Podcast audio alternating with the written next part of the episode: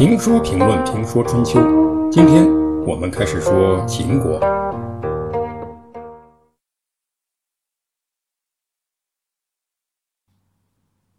在介绍完晋文公的霸权以后，我们换一个频道，看看秦国。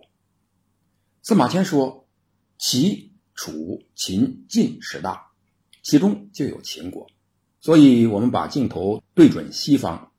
看看周王室撤出后的那片土地和土地上的人，江山代有人才出，历史上的人才总是扎堆出现的。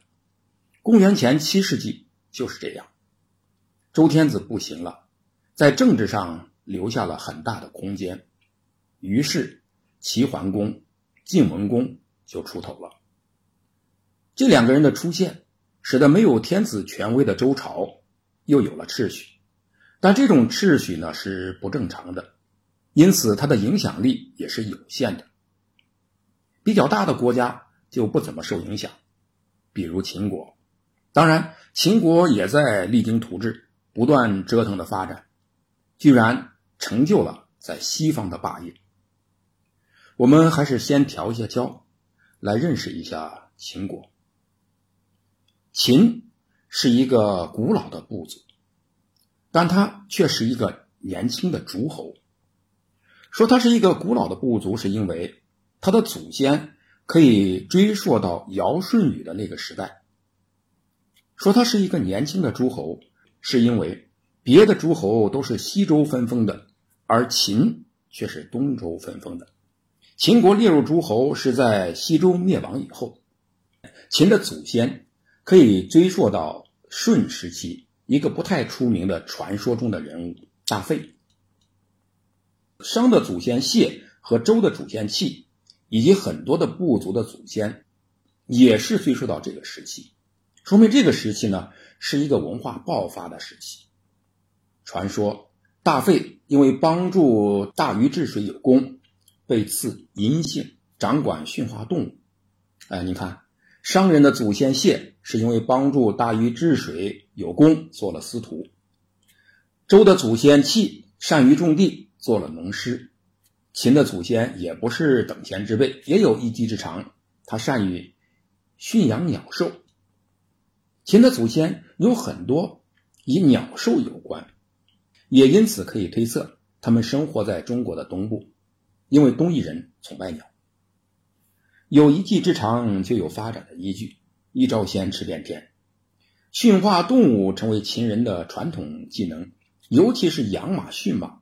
到了商代，大费的后人或传承人之一的大连，就为商汤驾车，并且帮助汤在明条打败了夏桀。大连有两个玄孙，一个叫孟戏，一个叫钟衍，他们身体长得很像鸟，但说人话。从这里边，我们也可以看出东夷人的一些痕迹。当时商的国王太戊帝，这个太戊帝呢是商代的第九位国王。听说他们是驯马与驾车的高手啊，是个好司机，想让他们给自己驾车就去占卜。结果卦象呢十分吉利，于是他就把他们请来，并且给他们娶了妻子，啊，找了媳妇儿。自太戊帝以后。中衍的后代可持续发展，每代都为商王建功立业，每代都有功劳，因此嬴姓子孙大多显贵。后来呢，终于成了商朝的诸侯，成为贵族。商纣王的宠臣飞廉就是他们的后代。飞廉是秦可以追溯的比较明确的祖先。飞廉有两个儿子。一个名叫鄂来，他的第三十五代后人嬴政后来统一了中国。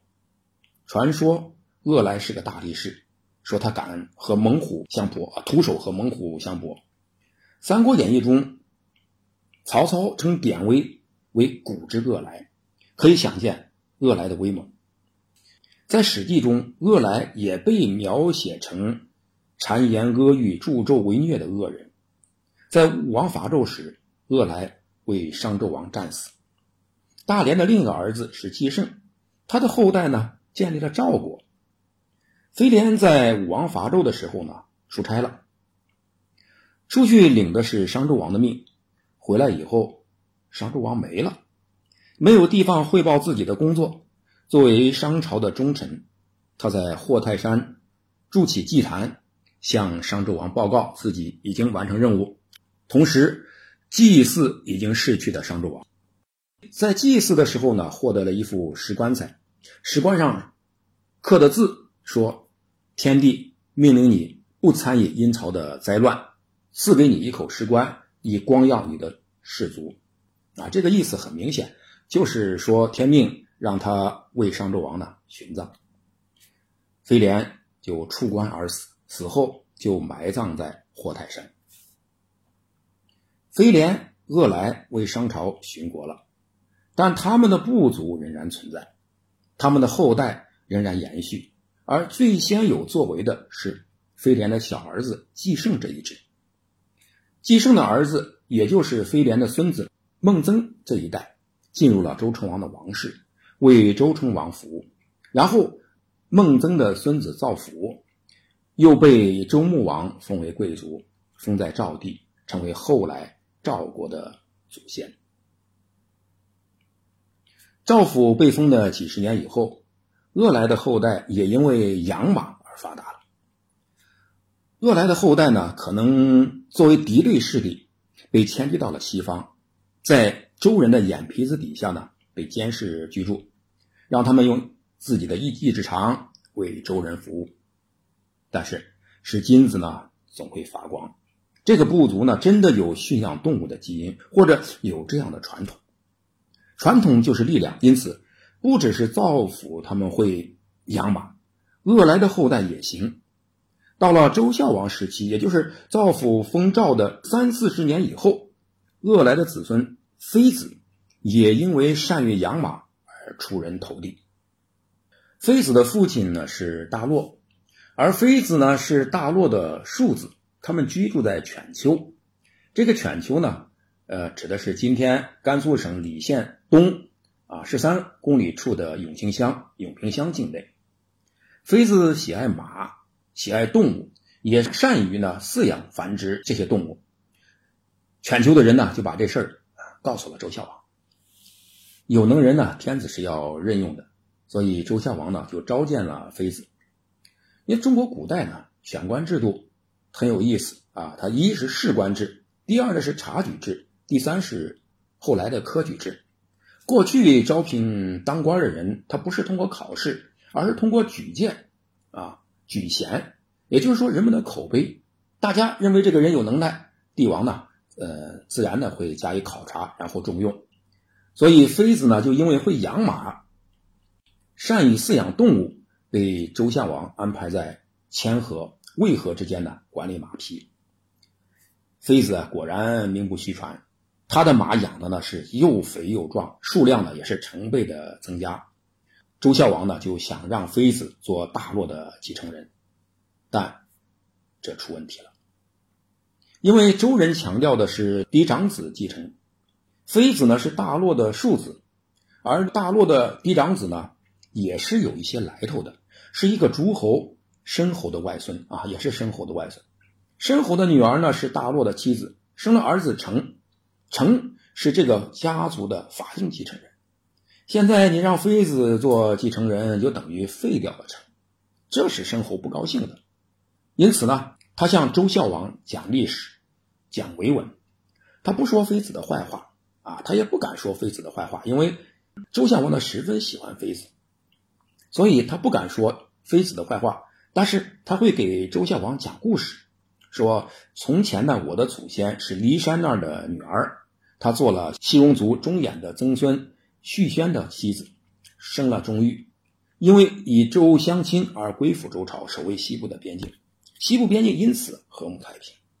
现在我又把女儿呢嫁给大洛为妻，生下成作为继承人，身后以大洛再次联姻，西戎部族呢都归顺，这样呢您才得以称王，所以。不要随便改立成让这妃子做继承人，希望您考虑一下。周孝王呢，虽然是说一不二的天子，但他知道祖宗立下的这个规矩呢不能破，这些地方要员呢也不能得罪，就同意让申侯女儿生的儿子做大陆的继承人，以此呢来以西戎和好啊，保证西部边界和平安宁。但周孝王有周孝王的办法，他给妃子呢封了地，把秦庭，也就是今天甘肃省天水市清水县那个地方呢封给了妃子，说从前呢伯夷为舜帝掌管生畜，生畜呢繁殖很多，所以被封土地，受赐姓嬴。现在呢他的后代也给我驯养繁殖马匹，我也分给他土地，让他做附庸吧。这附庸是什么呢？按照周制啊，按照周朝的礼制，天子分封诸侯，大的百里，小的五十里。那不足五十里的诸侯，他称为附庸。妃子封到秦庭，就等于从家族中分离，单独形成了一支，妃子也就成为这一支的祖宗，成为后来秦国的祖先。不仅如此，周孝王还让妃子得到了更大的荣耀。由于嬴姓自虞舜时大废德姓以来，经历了夏商周，已经过了将近千年，久已失嗣。周孝王就让妃子呢重新承嗣嬴姓。古代只有宗祖嫡子才有权承嗣，这实际上呢是让妃子具有了嬴姓宗祖的地位。从此，妃子的后人以清廷为根据地，不断的向四周。拓展疆土。